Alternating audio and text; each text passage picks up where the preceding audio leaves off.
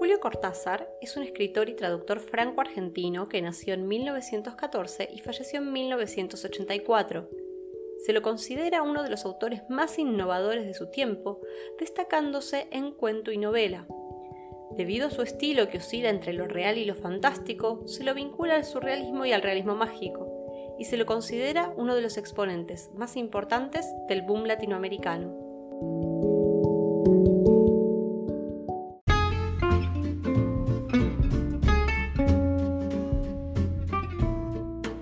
Verídica.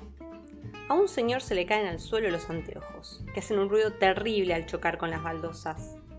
El señor se agacha afligidísimo porque los cristales de anteojos cuestan muy caros, pero descubre con asombro que por milagro no se le han roto.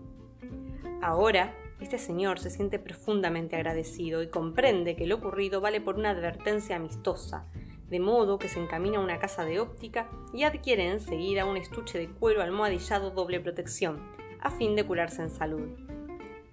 Una hora más tarde se le cae el estuche y al agacharse sin mayor inquietud descubre que los anteojos se han hecho polvo.